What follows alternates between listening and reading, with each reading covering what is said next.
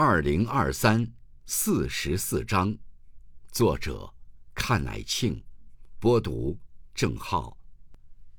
隐，扯了窗帘儿，张开睡眼，昏梦于是和暗夜一起消遁，无迹可寻。这个冬天，大雪节气，竟然热到二十多度。海棠和桂花居然不合时宜的探出花来，和世事一样鬼祟的不上路子。可今天总算不同了，相视在窗棂上的紫藤，毕竟还是黄了叶，受了静，终于有点冬天的样子了。天色铅灰，压抑沉重，所幸空气清冽。所以，并不沉闷。肖邦的升 C 小调夜曲，在空气中袅袅而至，引子忧伤动人，像一个深长的叹息。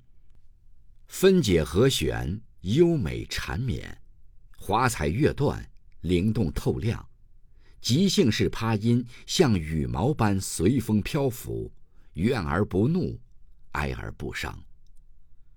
肖邦用了二十一首夜曲，讲述了他并不冗长的一生，但可能连他自己都没有想到，这首送给心爱的姐姐鲁德维卡的有表情的慢板，竟成为他的遗作。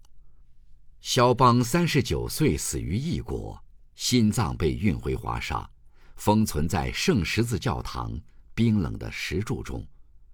后人只有在他的音符里。才能感受得到这位天才心脏热烈的跳动吧。日出日落，昼夜交替，月盈月亏，斗转星移，又到年末了，即将作别二零二三，总该跟自己聊聊了。寒来暑往，四时轮回，二零二三。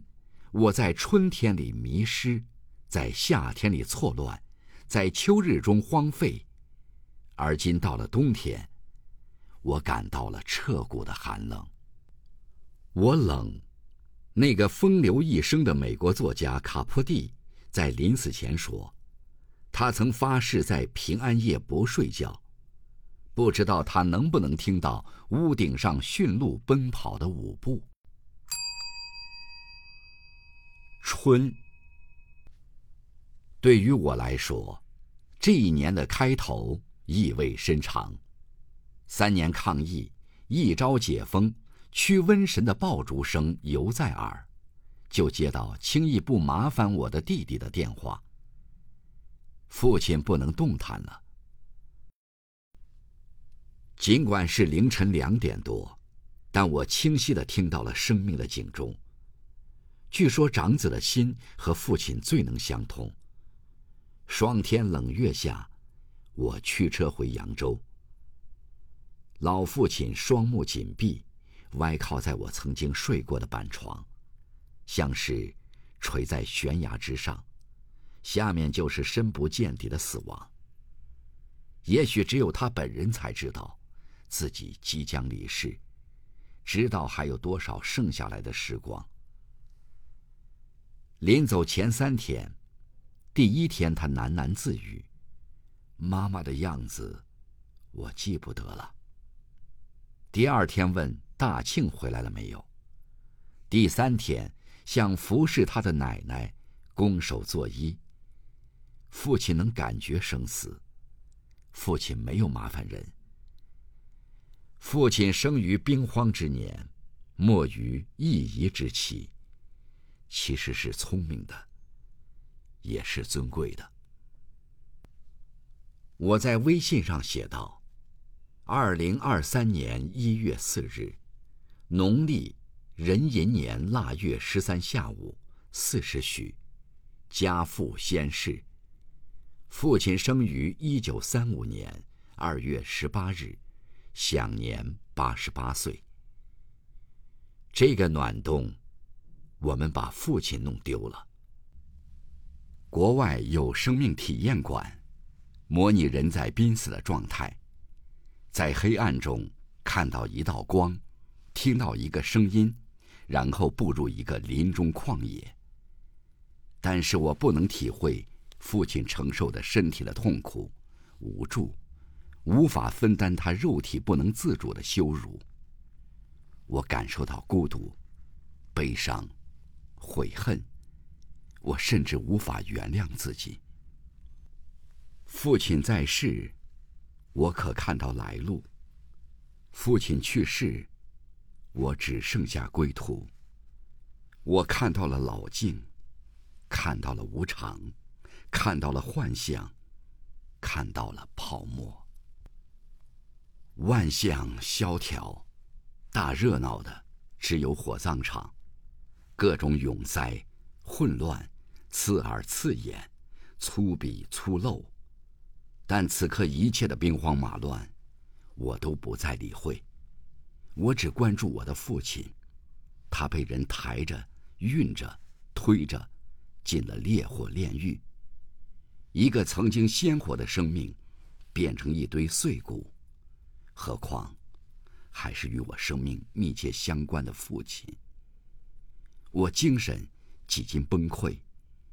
懂事的侄子在边上说：“爷爷总算解脱了。”儿子也在文章里说：“恭喜爷爷，你自由了。”是啊，父亲抛了账，舍了车，舍弃了此生的羁绊，他起身上路了，开始另一场奔赴。一位西方的神父这样说道：“即使我们做好准备。”即使我们也到了这样的年岁，父母的去世还是会触及我们的心底，激发出令我们自己都惊讶的反应。他可能将那些我们深埋已久的记忆和情感都释放出来。我在想，这个给了我生命的人，如今成了一个不忍足视的异己物。他给我的除了生命之外，还有什么？我想应该是他根植草根的自由和发自内心的乐观。父亲在老家高湾安葬，父亲的骨骸像瓷器一样干净洁白、安宁肃穆，被装入同样洁白的一个方盒里，一同纳进的还有生龙活虎的生前模样。和无声言说的生命本质，一同沉沦地下。生于土，耕于土，归于土。草木无关人间事，从不问我归去来。从此，父亲归于漫卷着炊烟日常的乡野大地，与庄稼一同荣枯，风雨四季。引入尘烟。这一年，胡福明走了，星云走了，厉义宁走了，这都是我曾经有过交集风采的时代人物。黄永玉也走了，一个浪荡汉子，终于回到了他的无愁河。我找出他画的《水浒》叶子，想象他的自得自乐。一个恶狠狠的生活了一辈子的蛮霸的男人，终究没有抵抗得了时间无坚不摧的风笛。铁剑兄专程来无锡，一起聊佛法。我说因不能正，故不敢认。他说是认识局限，就像不知道二进制的，不理解一加一可以等于十。他度过苦厄。看清事情，法生欢喜，让我亲切。清明节快到了，一年一度惊心日，每逢此时备苍神。和巨宗俊兄驱车夜宿来西，翌日直奔烟台西陵园，在拥挤的人流中，为我的小明兄弟扫墓。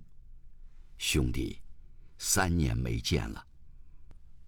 梭罗在《瓦尔登湖》里说：“春风可以宽恕一切。”家祭才败又交冬，景物清明春光浓。柳涛同坐山固色，菜花并领连翘黄。海天相连意相关，生死相依也相从。南北调遥感地气，乍暖乍寒雨兼风。恩师居校长在微信上留言：“拜别高湾又交东。”千里孤旅，只为情。念父念母念兄弟，天地苍苍，气阴阴。在烟台，小区兄弟始终陪伴，金波理智克制而又热情周到。谈及人生，谈及生命，不胜感慨。晚上，兄弟们在海边散步，往事历历。如层层叶涛，拍岸而至。无以为继，遂捡拾而归。如今石油在岸，正如我对小明的思念，永驻心间。在我和世界之间，你是码头，是桩，是缆绳忠实的两端。你是细雨，是风。是少年旷野中的呼喊。在我和世界之间，你是田埂，是家，是炊烟袅袅的烟囱。你是呼吸，是梦，是星星点灯的夜晚。在我和世界之间，你是拐杖，是枕，是忽明忽暗中的眼帘。你是激浪。是酒，是一张张撕掉的万年历。在我和世界之间，你是湖面，是沟，是正在缓缓下沉的道路。你是陌生，是墙，是看不真切的彼岸。有信息说。人类自古至今的出生人数大概是一千亿，而人类 DNA 的变化种类是十的三十次方，也就是说，每个人再次出现的可能性是一亿分之一乘以一亿分之一，再乘以一千分之一。可以说，直到地球寂灭，我们每个人都无可能再出现一次。所以，人的死亡，就是真正的永别。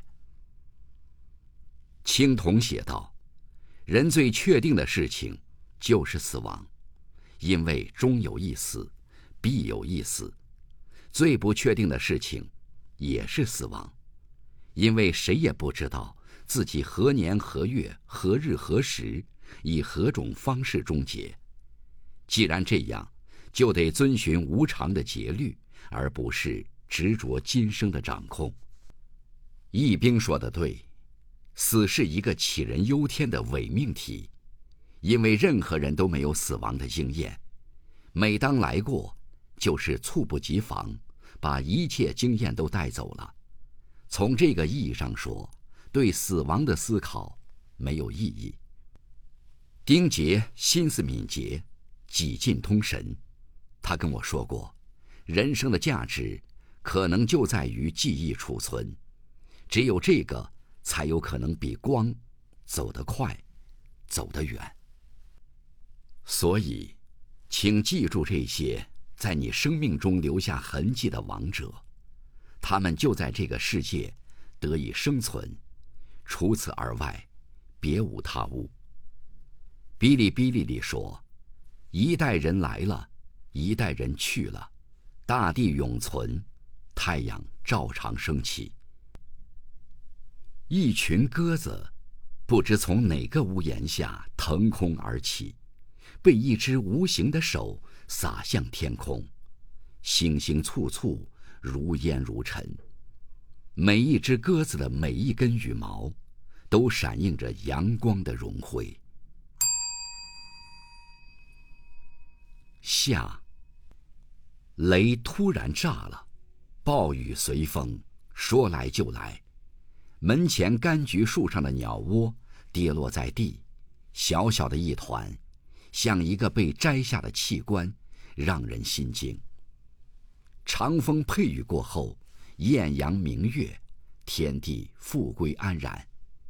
藤蔓在空中拉扯，野草在地面茁长。柑橘在石下盘根，小院里的植物战争还在继续，而我只是旁观。偶尔的浇灌、山摇，只能表明我的介入并无实质意义。一切皆有定数，一切都无结果。有人把做梦、苦斗和沉思这三个生命的不同阶段。比况成人世间的三种境界和人生的三种意味。可是，山绕无定水，雨约有云期，以后的以后，究竟会如何？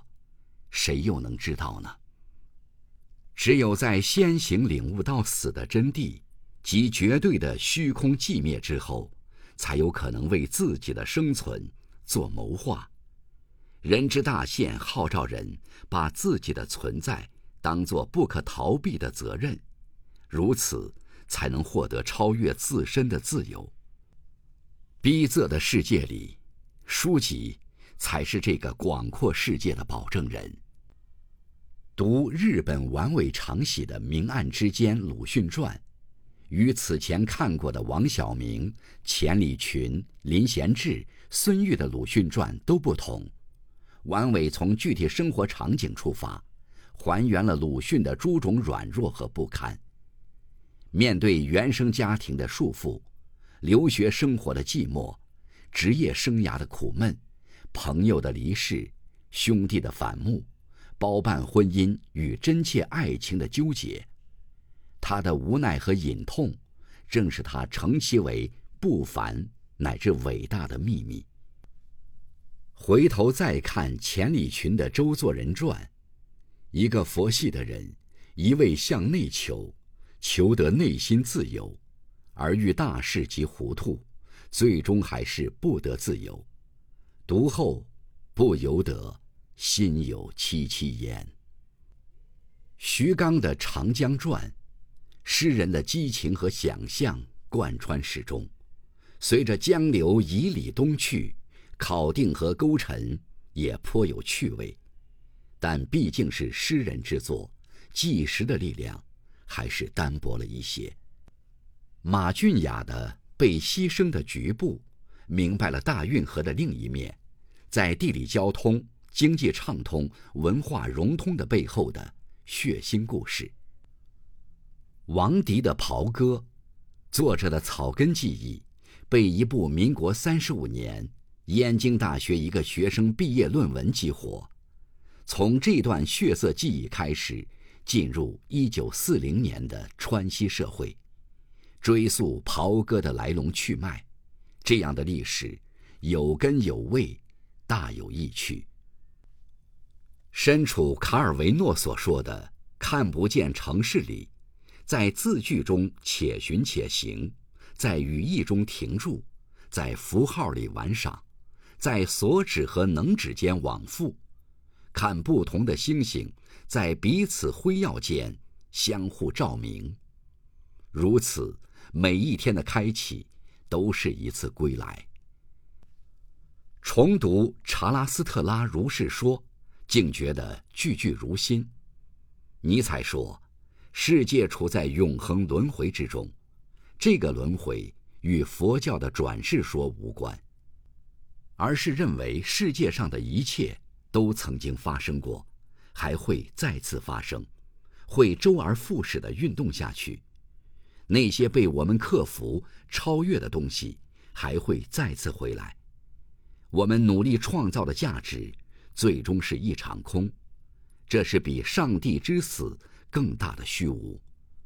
我们要关注身体，关注大地，关注现实现身。提高自己的力量。明明知道世界是被决定的，一切都会重演，但依然勇敢坚毅的拥抱每一个当下出现的美好，珍视每一个涌现出来的力量。我偏爱写诗的荒谬，胜过不写诗的荒谬。留法十年的易兵跟我说，当他带着梵高的画册，在麦浪乍起的季节，寻到梵高自杀的那片麦地时，太阳如雷在头顶轰鸣，阳光如箭簇射向大地，大地宽仁，万物静穆。于是，在那一刻。他明白了梵高，他是不得不死。一年来，几个时刻断难相忘。北京的春天，人景协和，垂柳倒挂，飞絮如雪，鸡鸭纷飞，鸳鸯上树。昔我往矣，杨柳依依；今我来思，雨雪霏霏。二十年时光。随风而逝，物是人非。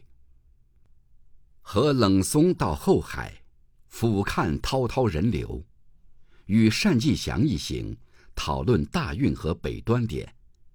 单借助酒意，谈了他的不凡经历，通透即神仙。我即兴写了几句打油诗：年华老去，始自由。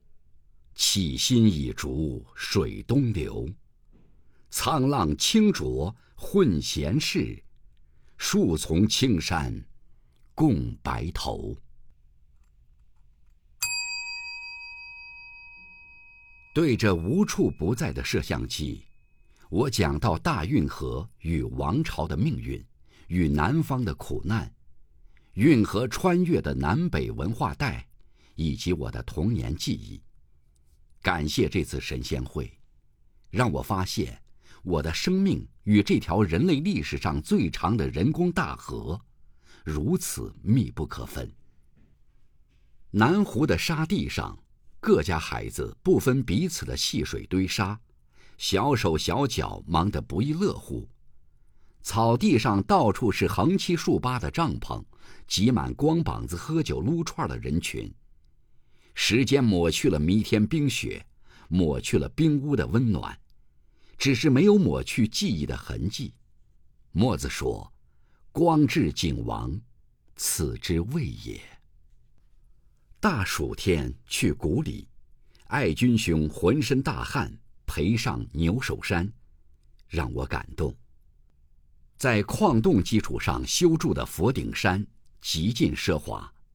里面躺着佛顶骨舍利，佛如有志，会作何感想？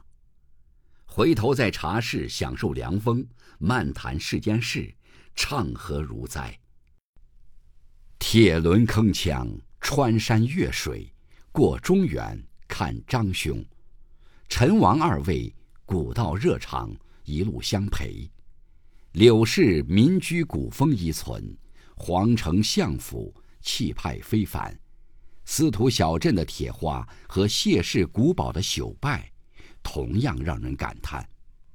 南太行主峰王莽岭，一座座喀斯特地貌的巨岩，像是蒙冲巨舰，在云海中慷慨复远。南方人自是难以想象，北方的山竟然满山苍翠，云海瀑布映带其中。幻境般的不真实。在西崖沟的农家大棚下，吃着灰灰菜，仰看跟前翻卷如浪的层层峰峦，费尽力气凿空的挂壁公路。云在起收，山在隐现，一切如在天上。人们走出了大山，又当如何？大疫放开后的第一个暑假。人群如麻雀乱飞，在炽热的阳光和更热的空气里。洛阳热得袒露而迷乱，男男女女成群成堆，穿着花花绿绿的古装，穿行在真真假假的古街旧迹了。各种杂乱，各种不便，让人联想到中华文明中心地带的衰落。这是不是也表明这种文明？缺少现代意识，龙门，山崖之上，佛像千年在看，与瞻仰的后人对视，山行以里，大河滔滔，洞窟如一只只枯眼，注视着滚滚红尘。在古墓博物馆，看了二十多个各代墓葬，从厚葬到薄葬，从西汉的重天敬地到东汉的现世关照。墓葬的演化，也是人间的纲常和世俗的享乐的空间搬运，借此完成了生命的转移。这世上，究竟是物走得远，还是人传的久？高湾史记有声书在喜马拉雅、蜻蜓 FM 上线，文章部长发来微信。共同的老家，共同的青少年生活，高湾史记的题目也好，所以吸引我一直在听。有的写的非常深刻，比如阴阳之间和后继。你的家乡高湾，因你这本书而走进了越来越多人的心里。大运河博物馆里，高湾史记在列，从记者到学者，再到作者。这条路才刚刚开始。在南太行的清爽空气里，姚老精神矍铄，提笔交画，九叙畅聊，不亦乐乎。这样神气活现的人，大概再也不会有了。此刻，我在灯下看龙门的画册，卢舍那大佛似嗔似笑，庄严之美。难以言喻，姚老的诗浮现出来。生命在祭案上沉默，仿佛一千年的梦魇。缘起缘落是当下最大的法，那就端起一杯酒吧，就像葡萄酒的广告词所说的：“气候让葡萄略微酸涩，这一杯，共敬这一年的不完美。”秋，虫草薄雀，秋风树凉。夏多布里昂在他的《墓中回忆录》里有句：“秋天的景物关联着一种精神特征。”是啊，树叶脱落，好像逝去的故友；鲜花凋零，仿佛离去的岁月；流云飞逝。好像我们头脑中不断涌现的幻象，光亮渐暗，好像越来越下坠的智力；太阳变冷，好像淡漠的情感；河流冰封，好像我们的生活。脱离不了的是人与人的关系，像水纹一样牵牵扯扯，圈圈相连。婚礼是一场大热闹。儿子和他的新娘被一干人簇拥着，闹哄哄的出了门被戴上领结的小猫躲到了窗帘底下，一切复归静寂。我穿套上簇新的行头，向应邀而至的亲友鞠躬致敬。聚光灯下，我对着孩子们说：“这些年来，我最深切的参与了一个生命的成长。”这是我人生最大的收获，没有之一。我希望你们待人要有尊重之心，接物要有敬畏之心，对父母长辈要有孝敬之心，对彼此要有亲爱之心。你们不仅是经济共同体和生育合作社，你们更应是梦想共同体和命运合作社。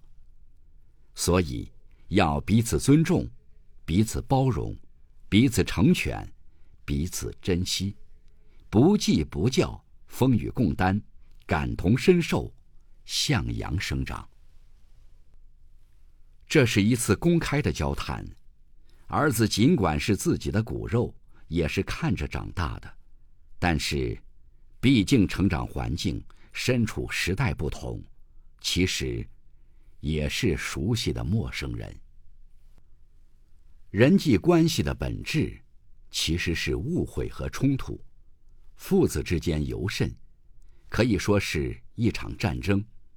而这场战争中，父亲注定会丧失师弟，丢盔卸甲，最后以失败而告终。所有的不同，只在于失颜面的得失，战场的显隐，如此而已。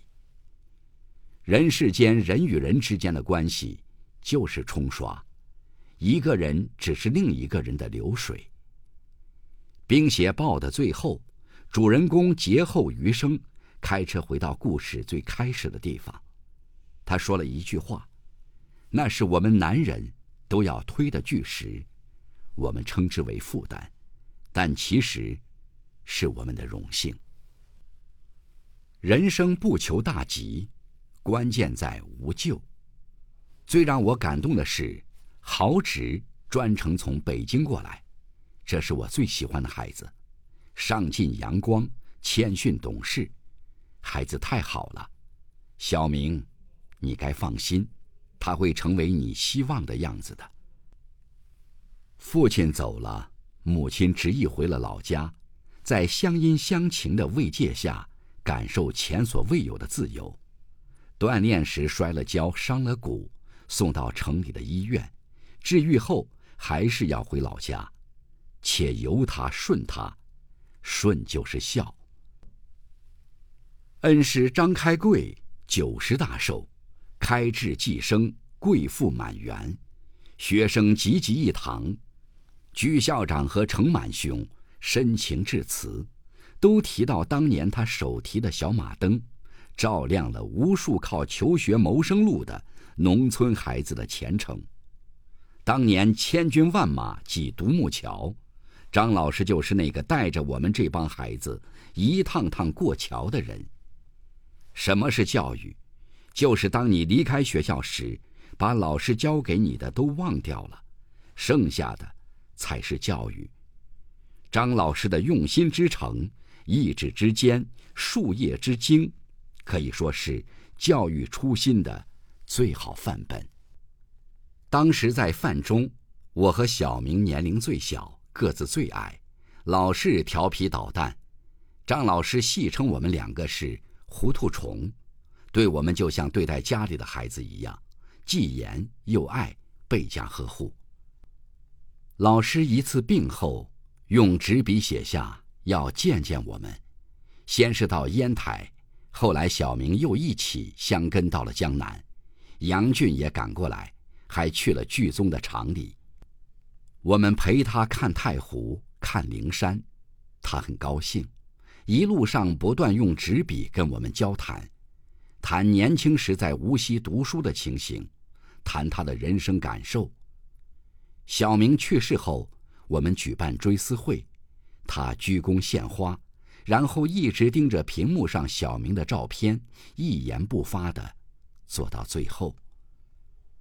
小明的司机小曲兄弟从山东过来参加寿宴，送来北方的寿桃。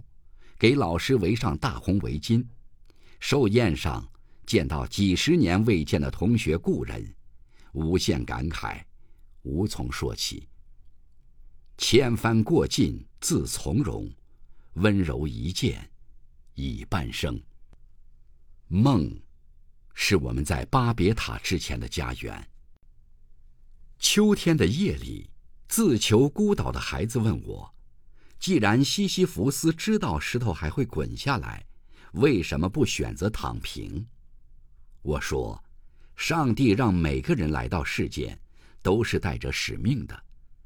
想了想，我又发给他一段话：每一个不曾起舞的日子，都是对生命的辜负。世界很大，精彩无比，痛苦是一天，快乐也是一天。何不选择快乐？因为快乐是最接近自由的。改变所能改变的一切，并接受不能改变的一切。世界上只有一种真正的英雄主义，就是认清了生活的真相后，仍然热爱它。快乐是需要智慧，需要勇气，更需要能力。听鲁迅说的话，走上人生的旅途吧。前途很远，也很暗，然而不要怕，不怕的人面前才有路。其实我们活在世上，每个人都活在自己的认知和情绪里，你的世界只是你的认知的投影。孩子，不要被眼前的情绪左右，眼前的浮云不是世界，这不是世界的真相，真的不是。自己内心的囚笼，才是世界上最大的监狱。许卓云在《往里走，安顿自己》里说道：“人生艰难，越是被逼得走投无路，越要去心中探索。命运百般为难。”人也可以凭自己的内修完成救赎。孩子，你要相信，每个人都有足够的力量，扛住生活的难，摆脱迷茫的苦，治愈内心的伤痕。现世就是一个修行的道场，人生就是一场参透以后的证悟。林籁寒雨湿，秀日开云光。阳光成吨成吨的泻下，大地上的一切已经被摇割完毕。秋天过了，我已安详，像一只运到北方才成熟的青芒。林语堂说：“春日的纯真已成追忆，夏日的繁茂余音袅袅。我们瞻望生命，宛如一座失去夏日光彩的丘陵，仍然保有。”耐寒的韧力。正在天南地北布局他的教育版图的乃顺兄，邀我写字。我用斗笔在铺在地上的八尺长宣上悬笔写道：“物来顺应，当时不杂；未来不迎，记过不恋。”写完搁笔，虽没有庖丁提刀而立、踌躇满志的感觉。不过，精神倒也为之一振。冬，周朝的历法是太阳历，将三百六十五点二五天分为春夏秋冬四季，藏生长化成收六节气，万物收藏，山寒水瘦，时令人古，水令人远。云流在天，高岛自在，低处的全乱了套，在翻覆中内卷，在纠结中互渗，终于折腾出一场冬雨。万千雨箭自天而降，树木和人一样猝不及防，被扫出落叶无数，路在湿地上，一静不堪。报刊上登出夏同学四十次进藏的壮举。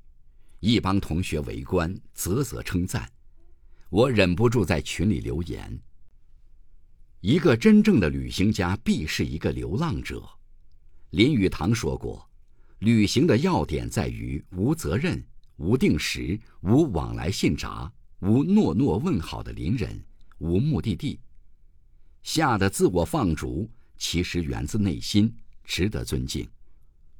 不要因群观群议。固化了他的执念，走得太远，往往会忘了为什么出发。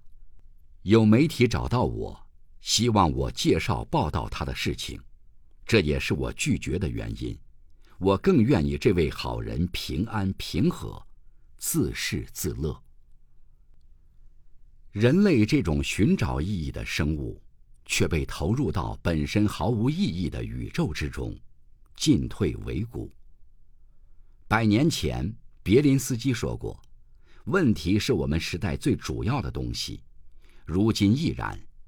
世事如此复杂，从任何角度看去，都有无限的困扰，但也有无限的豁然开通的理解。一切现实的反逻辑，其实都在历史的逻辑当中。当道路充满荆棘，就去锤炼勇气；当内心，已经无所畏惧，就去征服天地；当站稳脚跟，就去追寻梦想。如此而已。那就把时间分给睡眠，分给书籍，分给写作，分给运动，分给花鸟树木、明月清风和山川湖海，分给对这个世界的热爱吧。眼前的种种，总有一天会成为“此情可待成追忆，只是当时已惘然”的珍贵册页。生在这个崩裂的世界上，寻找属于自己的石头。人的内心冲突是真正且唯一值得书写的对象，因为借助内心可以真实的了解自己。一旦了解了自己，也就了解了世界。每个人每个时刻，我们都与无数的人和事擦肩而过，每个人都与多少人有过交集。都与多少物事相纠缠，这是世界的无聊与精彩，也是人生的无奈和贵重，而这些都可以成字成句、成章成册的。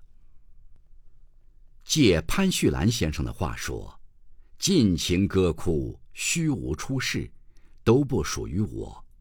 现在能做的是，将咀嚼过的海水吐出几星泡沫。”算是为自己生命和大海潮汐的咏叹。于一个人而言，世界归根结底是三个部分：一是万事万物构成的外部时空，包括各种自然物质和社会；二是我；三是意识，也就是我和世界的连接。关键是这个连接，我们终其一生。其实就是处理这个连接。你是与世界连通的媒介，你的内心才是世界的本质。成功是它，失败也是它，上升的通道和堕落的陷阱也尽在于此。所以要丰富它，更要发展它；要信任它，也要审视它；要由它放它，也要收它管它。让它庞大，让它豁达，让它沉湎，让它和谐，最终让它消失，以无我与万物皆归于寂。这就是一个生命的过程。额尔古纳河右岸中，池子健借助那位鄂温克族酋长玛利亚所说道：“我守着这团火，无论遇到狂风、大雪、暴雨。”我都保护着它，从未让它熄灭。这团火，就是我跳动的心。高山大海也罢，借纳须弥也罢，万物皆随心，变化引动变化，角色转变角色，以内心完美的和弦与世界调谐，与万物共鸣。水，消失在水中。人生大概也是这样。三阳始布，四序初开，二零二四即将到来。眼前有庄稼，手中有耒耜，让我们载云载子，乃遇乃繁，以此寄望新年，祝福新年。是的，新年，你我的新年，一成不变的新年。万物更张的新年，可以观复的新年。二零二三年十二月十二日午夜，于江南。